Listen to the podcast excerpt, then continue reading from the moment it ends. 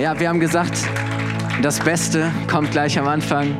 Ähm, Thomas, für die, die vielleicht noch nicht so lange bei uns in der Kirche sind, Thomas ist nicht nur unser Kassierer, sondern er gehört auch als Ältester zur Leiterschaft unserer Gemeinde und ich schätze ihn sehr und er ist schon so lange Teil der Kirche und, und lebt das und liebt das, Gemeinde zu bauen und zu sehen, wie Menschen einfach gesegnet werden und wir freuen uns auf das, was du zu sagen hast, was Gott dir gegeben hat, Thomas.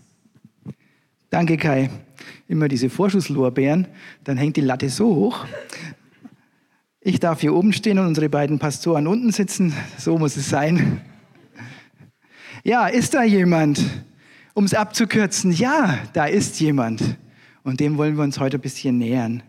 Ich habe eine Predigt, ein Predigtthema heute gewählt, das auch gut zu dem heutigen Tag passt. Äh.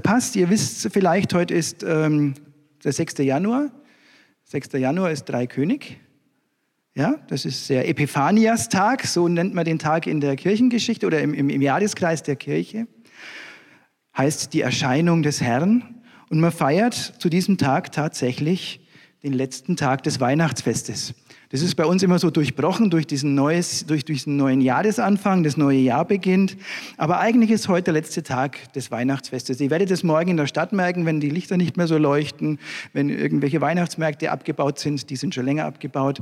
Ähm, die Weihnachtsbäume werden aus dem Fenster geworfen, zumindest in manchen Ländern, bei uns ja nicht so. Das ist alles heute, der Epiphaniastag, der 6. Januar. Und man feiert ganz konkret auch ein Ereignis, das in der Bibel niedergeschrieben ist. Der Kai hat schon mal ähm, darauf Bezug genommen in der Weihnachtszeit. Ihr könnt euch vielleicht erinnern beim Thema unperfekte Gäste, weil heute geht es um Gäste, die Jesus besucht haben. Und das ist auch der, die Bibelstelle, die zum heutigen Tag passt. Meine Folien funktionieren nicht so ganz. Jo, doch. Ich sehe halt nichts. Ähm, Thema wäre heute genau über den Tellerrand. Über den Tellerrand ist so eine deutsche ähm, Metapher. Da geht es darum, einmal den gewohnten Horizont einfach zu überblicken, darüber hinaus zu blicken. Nicht stehen zu bleiben bei dem, was du weißt, bei dem, was du gelehrt bekommen hast, bei dem, was andere sagen, bei dem, was in Büchern steht, sondern mal darüber hinaus zu blicken. Ich habe mich vorhin erkundigt, auch im Englischen gibt es dazu entsprechende Ausdrücke. über den Tellerrand ist so typisch deutsch. Und darum geht es eigentlich in unserer Geschichte auch. Im Matthäus Kapitel 2, die Verse 1 bis 12. 12, der Bibeltext zu Epiphanias. Überschrift Die Weisen aus dem Morgenland. Da Jesus geboren war zu Bethlehem in Judäa zur Zeit des Königs Herodes, siehe, da kamen Weise aus dem Morgenland nach Jerusalem und sprachen, wo ist der neugeborene König der Juden? Wir haben seinen Stern aufgehen sehen und sind gekommen, ihn anzubeten. Als das der König Herodes hörte, erschrak er und mit ihm ganz Jerusalem. Und er ließ zusammenkommen alle Hohenpriester und Schriftgelehrten des Volkes und erforschte von ihnen, wo der Christus geboren werden sollte. Und sie sagten ihm, in Bethlehem, in Judäa. Denn so steht geschrieben durch den Propheten Micha Kapitel 5, Vers 1. Und du, Bethlehem, im Lande Juda, bist mitnichten die kleinste unter den Fürsten Judas, denn aus dir wird kommen der Fürst, der mein, Israel, mein Volk Israel weiden soll. Da rief Herodes die Weisen heimlich zu sich und erkundete genau von ihnen, wann der Stern erschienen wäre. Und schickte sie nach Bethlehem und sprach, zieht hin und forscht fleißig nach dem Kindlein. Und wenn ihr es findet, so sagt mir's wieder, dass auch ich komme und es anbete. Als sie nun den König gehört hatten, zogen sie hin. Und siehe, der Stern, den sie hatten aufgehen sehen, ging vor ihnen her, bis er über dem Ort stand, wo das Kindlein war. Da sie den Stern sahen, wurden sie hoch erfreut und gingen in das Haus und sahen das Kindlein mit Maria, seiner Mutter, und fielen nieder und beteten es an und taten ihre Schätze auf und schenkten ihm Gold, Weihrauch und Myrrhe. Und da ihnen im Traum befohlen wurde, nicht wieder nach Herodes oder wieder zu Herodes zurückzukehren, zogen sie auf einem anderen Weg wieder in ihr Land. Mal die Bibelstelle. Es gibt nicht allzu viele Weisen, sich als ein Weiser zu erweisen. Hingegen gibt es im Weltgedränge vielfältiger Einfalt eine Menge. Ist von Vater Ammermann. So ganz landläufig und volkstümlich. Wir reden von heiligen drei Königen. Wir reden, dass die aus dem Morgenland kamen. Also Morgenland, sagen viele Theologen, wäre damals der Ausdruck für das heutige Anatolien gewesen. Und es ist schon sehr, sehr weit, muss man schon sagen. Vor allem hatten die ja keine Züge, keine ICEs, wobei da hätte es auch lang gedauert. Ähm, die hatten Kamele oder andere Reittiere. Und irgendwie haben die sich auf den Weg gemacht und sind nach Israel gezogen auf Umwegen nach Bethlehem, um den neugeborenen Retter, den König der Welt zu begrüßen, den Messias zu beschenken, ihn anzubeten, ihn zu preisen. Die drei haben sogar Namen. Also seit dem 6. Jahrhundert hat ein bisschen gedauert, aber seit dem 6. Jahrhundert heißen die Kaspar, Melchior und Balthasar.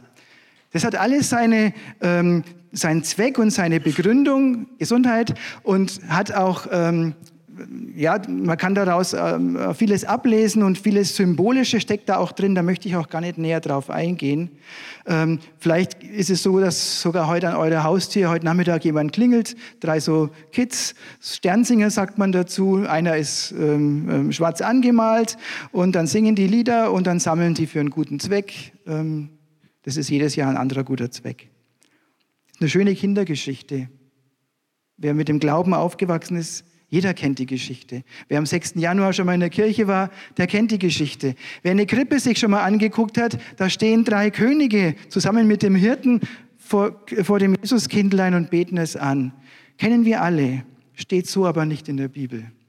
Das einzige Mal hat Kai schon darauf hingewiesen, dass diese Begebenheit in der Bibel geschildert wird, ist hier in Matthäus Kapitel 2. Nur hier ist von Weisen die Rede, die von weit her gekommen sind und den König Israels gesucht haben. Mehr davon gibt es in der ganzen Heiligen Schrift nicht, wird auch niemals darauf Bezug genommen. Ich glaube, es ist ein ganz besonderer Text. Auf der einen Seite ganz besonders geheimnisvoll, auf der anderen Seite auch ganz besonders aussagekräftig. Und viele Theologen sind sich überhaupt nicht einig, was das im Grunde bedeuten soll, dass die da so dahin geritten sind und, und Jesus gesucht haben. Viele sagen, weiß gar nicht, warum es eigentlich in der Bibel steht, warum das nur hier an der Stelle steht. Und die Frage bleibt offen, wer waren diese Männer überhaupt? Waren es überhaupt nur Männer? Es waren Weise. Es gibt auch weise Frauen. Woher kamen sie? Auch das bleibt irgendwo im Dunkeln, aus dem Morgenland, aus dem Osten.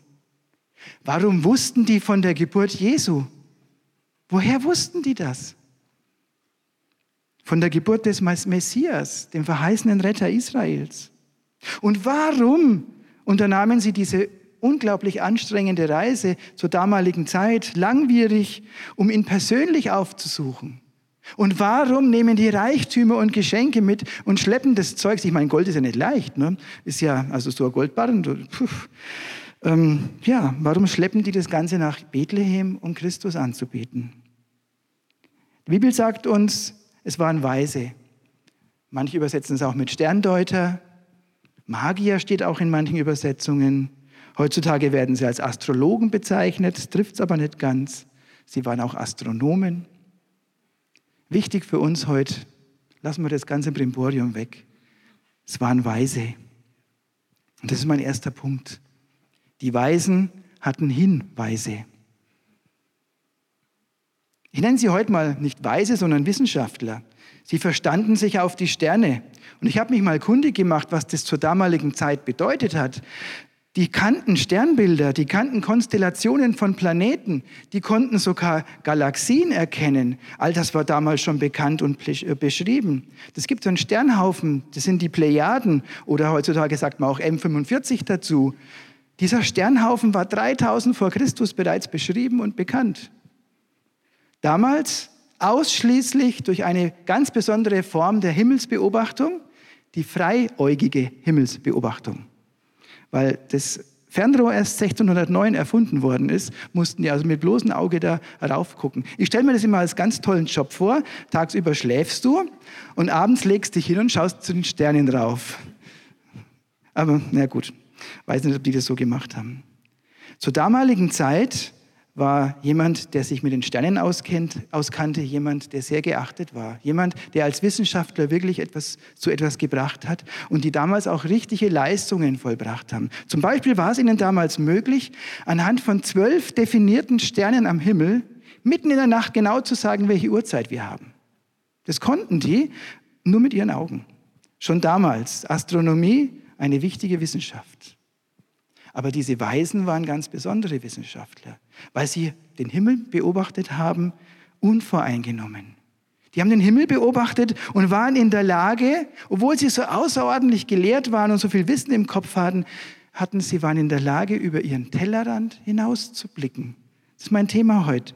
In der Wissenschaft ist das nicht selbstverständlich, dass Wissenschaftler über ihren Tellerrand hinausblicken.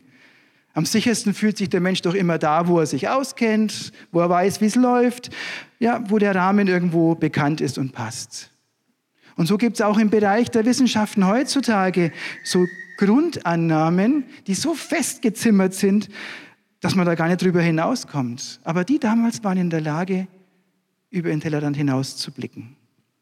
Zum Beispiel gibt es eine Grundannahme bei großen wissenschaftlichen Theorien, zum Beispiel bei der Evolutionstheorie, die Grundannahme, die Erde, so wie wir sie kennen, ist ohne externe Einflüsse entstanden. Das ist eine Grundannahme. Nur so kann die Evolutionstheorie überhaupt bestehen. Kurz heißt es, es gibt keinen Gott. Daran wird erbittert festgehalten und wenn jemand so wie ich das kritisiert, dann ist der auch gleich unten durch. Ich weiß aber auch, dass große Wissenschaftler auch unserer heutigen Zeit durchaus die Dinge etwas anders sehen und auch über den Glauben ganz andere Aussagen getan haben. Ich habe mal drei Beispiele dabei von Wissenschaftlern, die in der Lage waren, über ihren Tellerrand hinauszublicken. Der erste Bekannte, das wäre jetzt so die nächste, ja, die nächste Folie, Albert Einstein. Wissenschaft ohne Religion ist lahm, Religion ohne Wissenschaft ist blind. Das eine, das andere gehört zusammen. Max Planck, die Naturwissenschaften braucht der Mensch zum Erkennen, den Glauben zum Handeln. Religion und Naturwissenschaft schließen sich nicht aus, wie heutzutage manche glauben und fürchten, sondern sie ergänzen und bedingen einander. Für den gläubigen Menschen steht Gott am Anfang, für den Wissenschaftler am Ende aller Überlegungen. Der Begründer der Quantentheorie. Und dann haben wir einen der berühmtesten deutschen Physiker, Werner Heisenberg, und er sagt, der erste Trunk aus dem Becher der Naturwissenschaft macht atheistisch. Aber auf dem Grund des Bechers wartet Gott. Das gefällt mir ganz besonders. Unsere Wissenschaftler zur damaligen Zeit, es waren auch solche, die in der Lage waren, über ihren eigenen Tellerrand hinauszublicken die in der Lage waren, den Sternenhimmel zu beobachten und unvoreingenommen einfach mal zu schauen und zu sehen. Und dann passiert das, wovon Kai auch letztes Mal gesprochen hat. Sie entdecken die Handschrift Gottes. Sie entdecken eine Einladung, die in den Sternen steht. Da gibt es den Messias und er wird in Israel auf die Welt kommen. Wie das ausgesehen hat, weiß ich nicht. Heutzutage gibt es ja Mutmaßungen, das wäre eine Konjugation von zwei besonders großen Planeten und so weiter. Das wussten die aber alles. Das wussten die alles. Und darauf wäre nicht reingefallen, sondern die haben wirklich die Handschrift Gottes im, in den Sternen gesehen. Sie haben über ihren Horizont hinausgeblickt. Sie haben über den Tellerrand gesehen. Sie haben Hinweise entdeckt. Das ist mein erster Punkt. Sie waren weise genug, auf die Hinweise zu reagieren, weise genug hinzugehen. Nirgendwo steht in der Bibel, dass ihnen diese Prophezeiungen des Messias bekannt waren. Es könnte durchaus sein, es gab jüdische Gemeinden auch weit außerhalb Israels, aber das steht da nicht. Fakt ist, sie haben die Sterne beobachtet und haben daraufhin erkannt, dass der Messias geboren wurde. Hinweise. Und diesen Messias wollten sie sehen. Außerordentlich interessant. Sie zeigen eines für mich. Gott als Schöpfer des Universums ist in der Natur zu erkennen. Es ist nicht dumm, es ist weise, Gott zu suchen. Dabei waren sie nicht unfehlbar. Sie haben einen folgenschweren Fehler begangen. Sie haben sich auch blenden lassen vom Irdischen. Sie haben sich auch blenden lassen von dem, was Menschen schaffen. Weil sie nämlich dann, das steht jetzt so nicht drin, aber man kann das herauslesen aus dem Text, als sie dann vor dem großen Land Israel standen, da ist Bethlehem und da ist Jerusalem.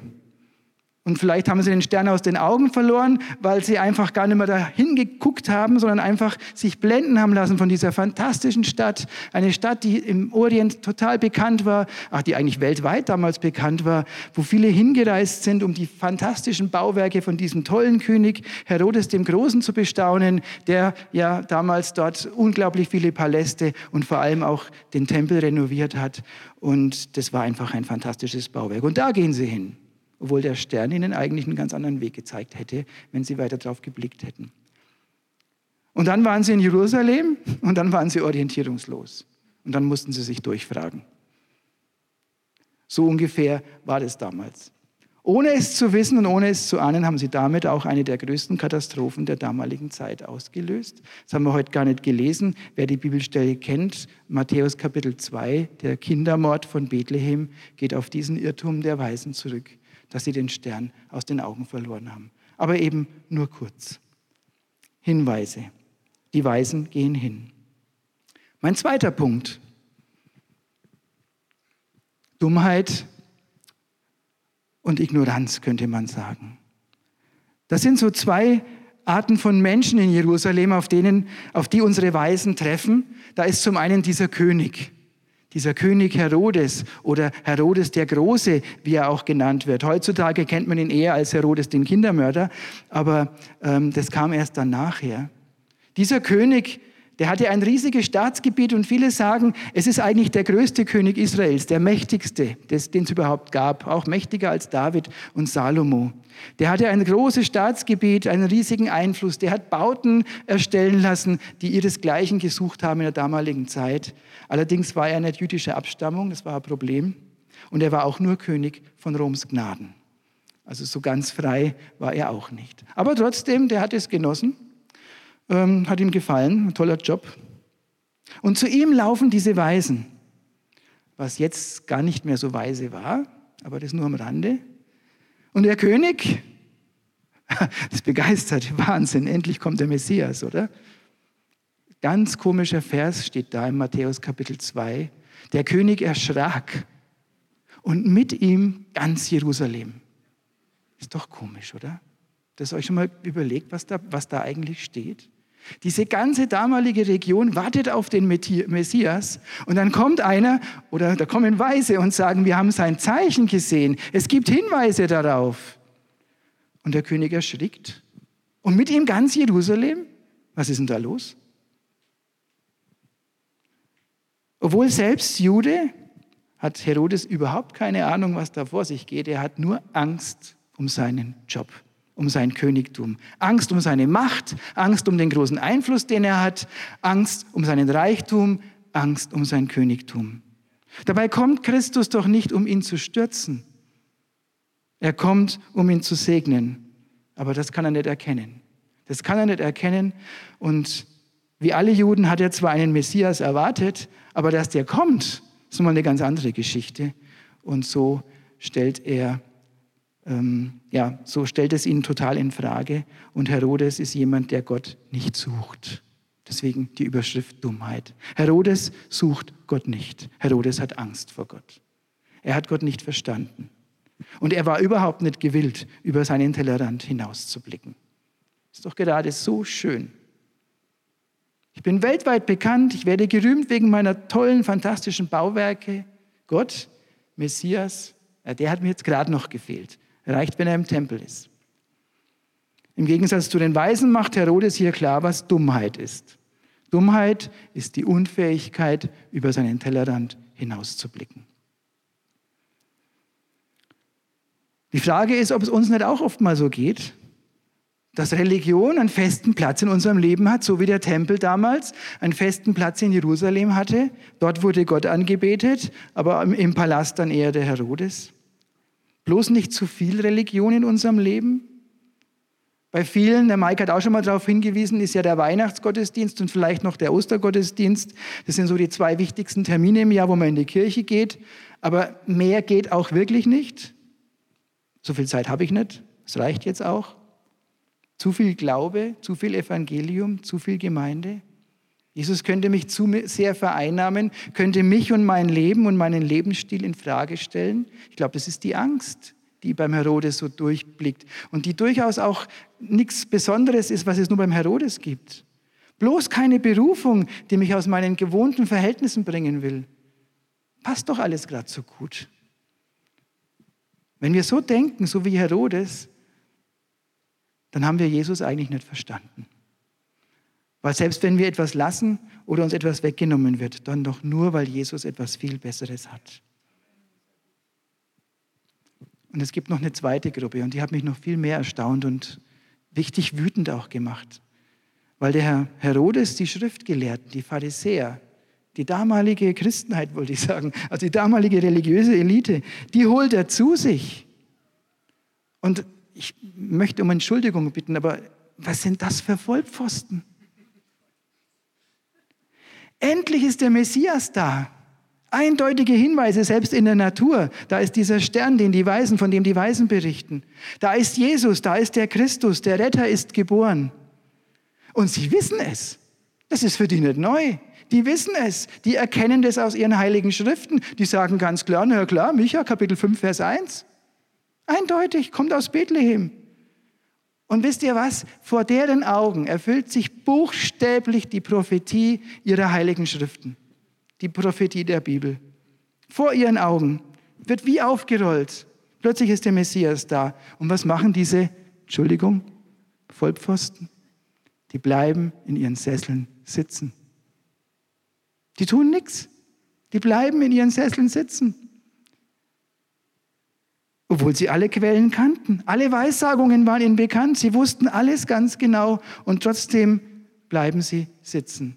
Auch die Pharisäer, genau wie Herodes, die waren nicht in der Lage, über den Tellerrand hinauszublicken. Herodes wollte nicht über seinen Tellerrand hinausblicken.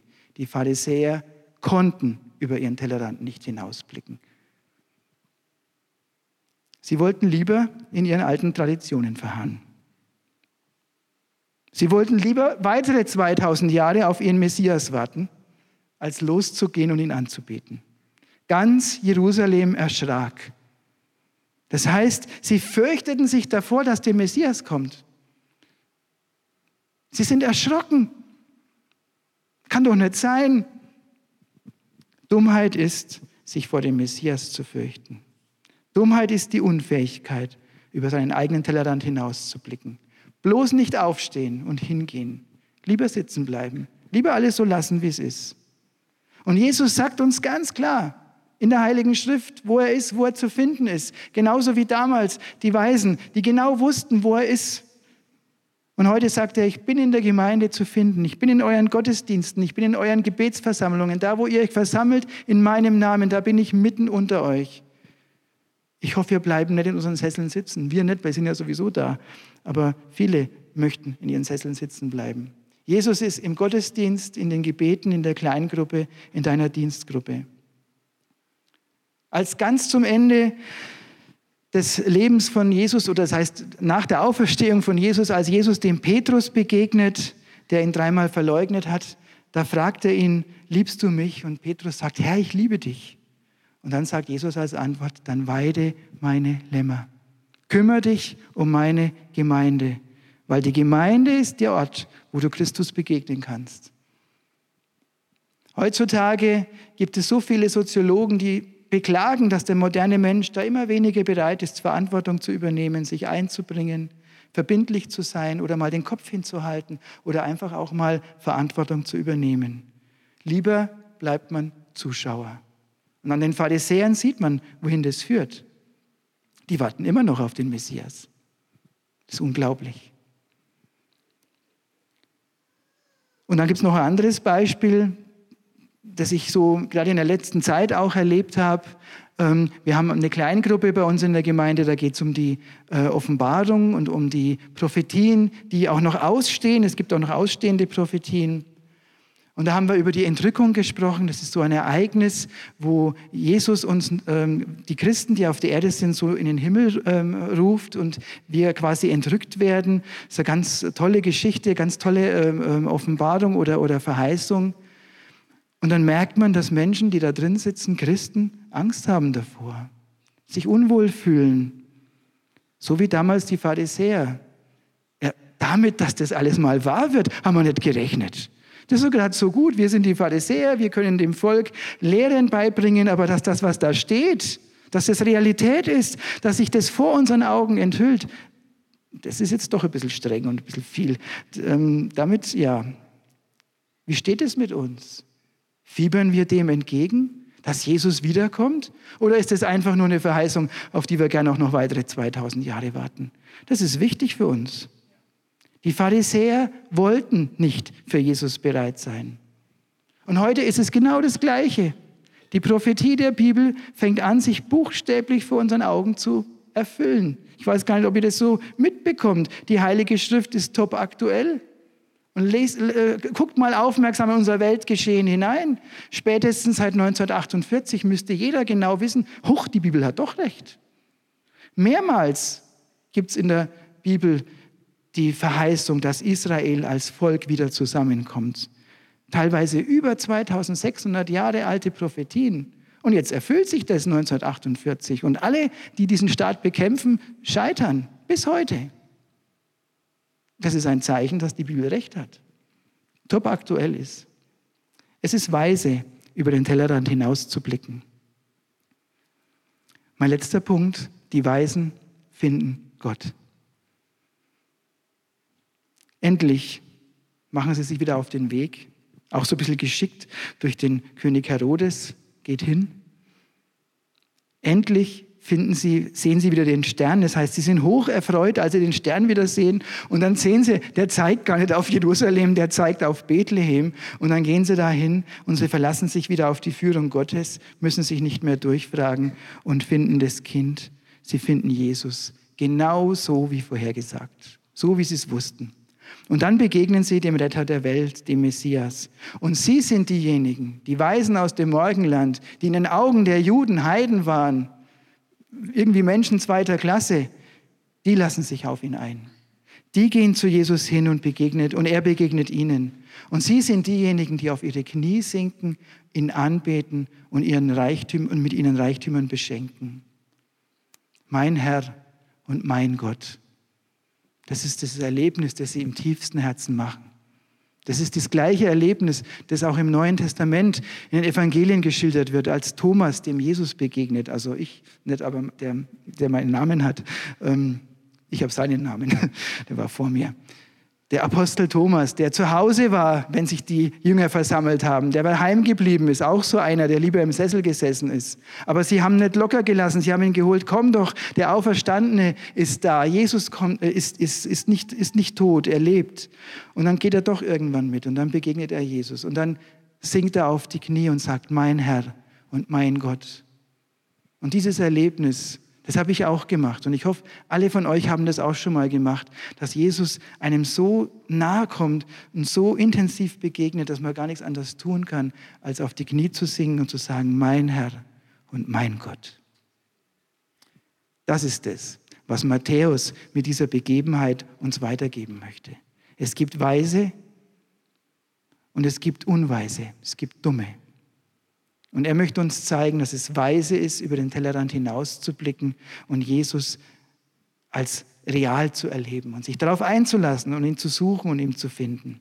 Es ist Dummheit, sich nicht auf die Suche nach Gott zu machen. Nochmal kurz zusammenzufassen. Es gibt Hinweise auf Gott. Gott lässt sich finden.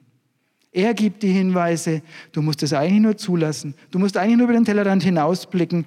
Du musst einfach nur mal losgehen, aufstehen. Dann wirst du Jesus finden. Gott lässt sich finden. Und es gibt Dummheit und Ignoranz. Wenn alles so bleiben soll, wie es ist. Wenn es gerade schön ist. Wenn ich nicht bereit bin, über den Tellerrand hinauszublicken, weil ich nicht kann oder weil ich nicht will, dann wird sich auch nichts ändern.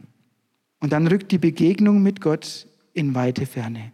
Für die Pharisäer über 2000 Jahre. Ich weiß nicht, wann der Messias für die Juden wiederkommt. Und drittens, Weise finden Gott. Die Weisen sind die, die dranbleiben.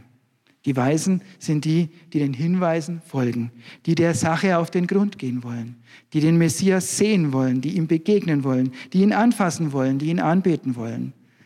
Das ist weise. Andrea, kommst du nach vorne?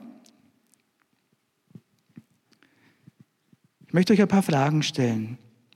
Weil gerade heute am Anfang des Jahres ist es ja so, dass sich viele Menschen auch gute Vorsätze machen. Heute ist ja der 6. Januar, da sind sie alle schon wieder gebrochen. Aber ich glaube, es ist gar nicht gut, heute über gute Vorsätze zu reden, sondern ich glaube, es ist gut, heute über einen Aufbruch zu reden. Heute mal aufzubrechen. Stell dir doch mal ein paar Fragen. Ob es nicht dran wäre, deinem Leben mal eine neue Richtung zu geben im Jahr 2019. Einen Schritt auf Jesus zuzugehen im Jahr 2019. Einen Aufbruch zu wagen. Aufzubrechen vielleicht aus Bitterkeit, aus Unvergebenheit. Da fühlst du dich nicht wohl, aber du musst aufbrechen, dann kommst du da raus. Aufbruch aus Resignation. Jetzt hat das Jahr schon wieder so angefangen, wie das letzte aufgehört hat. Ich möchte da raus. Ein neuer Aufbruch aus Verletzungen vielleicht, aus Trauer.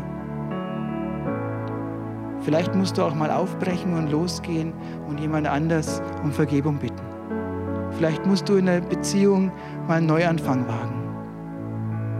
Und ganz wichtig, vielleicht brauchst du einen Aufbruch vom Zuschauer zum Beteiligten. Schau nicht länger zu, sonst geht es dir wie den Pharisäern.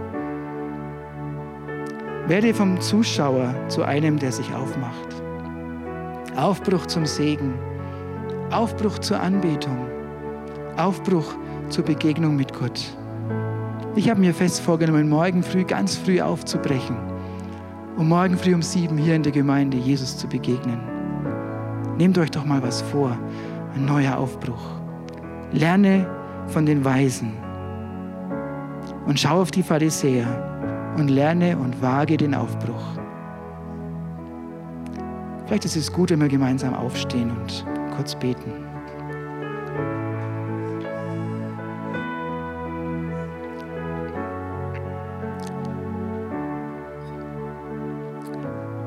Lieber Herr Jesus, ich möchte dir danken, dass du dich klein gemacht hast.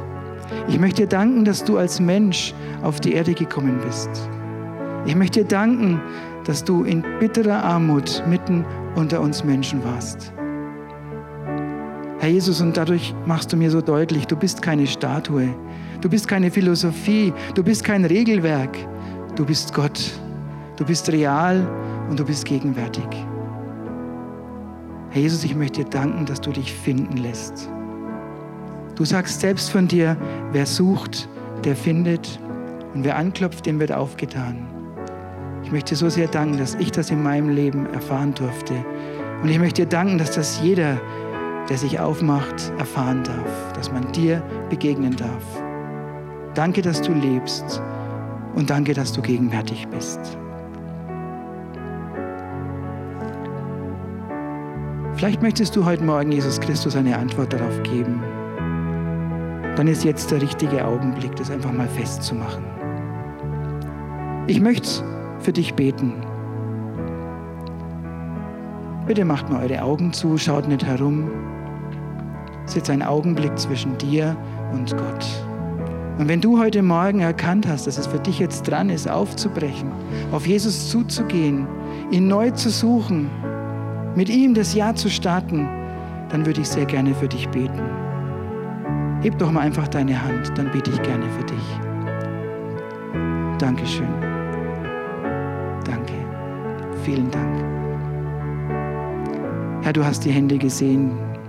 Du hast die Menschen gesehen, die einen neuen Aufbruch wagen wollen, sich neu dir stellen wollen, neu dir begegnen wollen, es neu festmachen wollen. Und ich möchte dich bitten, dass du sie segnest.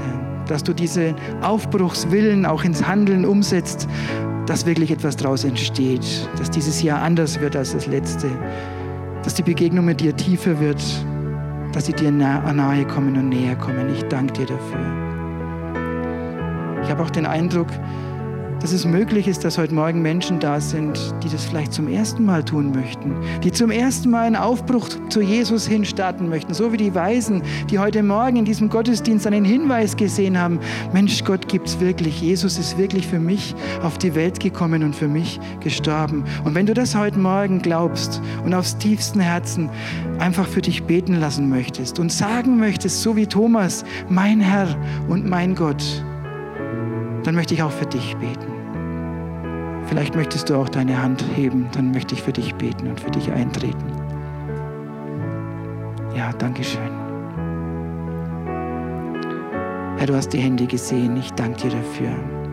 Ich danke dir für die Menschen, die dir begegnen möchten und möchte dich bitten, Herr, dass du dich ganz leicht finden lässt, Herr. Dass du ihnen eine Begegnung schenkst wie den Weisen und wie dem Thomas, dass sie sagen können, mein Herr und mein Gott. Wir wollen gemeinsam nochmal das Lied singen, das wir vorhin gesungen haben, tiefer zu dir. Das passt jetzt richtig gut. Macht es zu eurem persönlichen Gebet. Singt es nicht einfach so, sondern begegnet dem Herrn tiefer.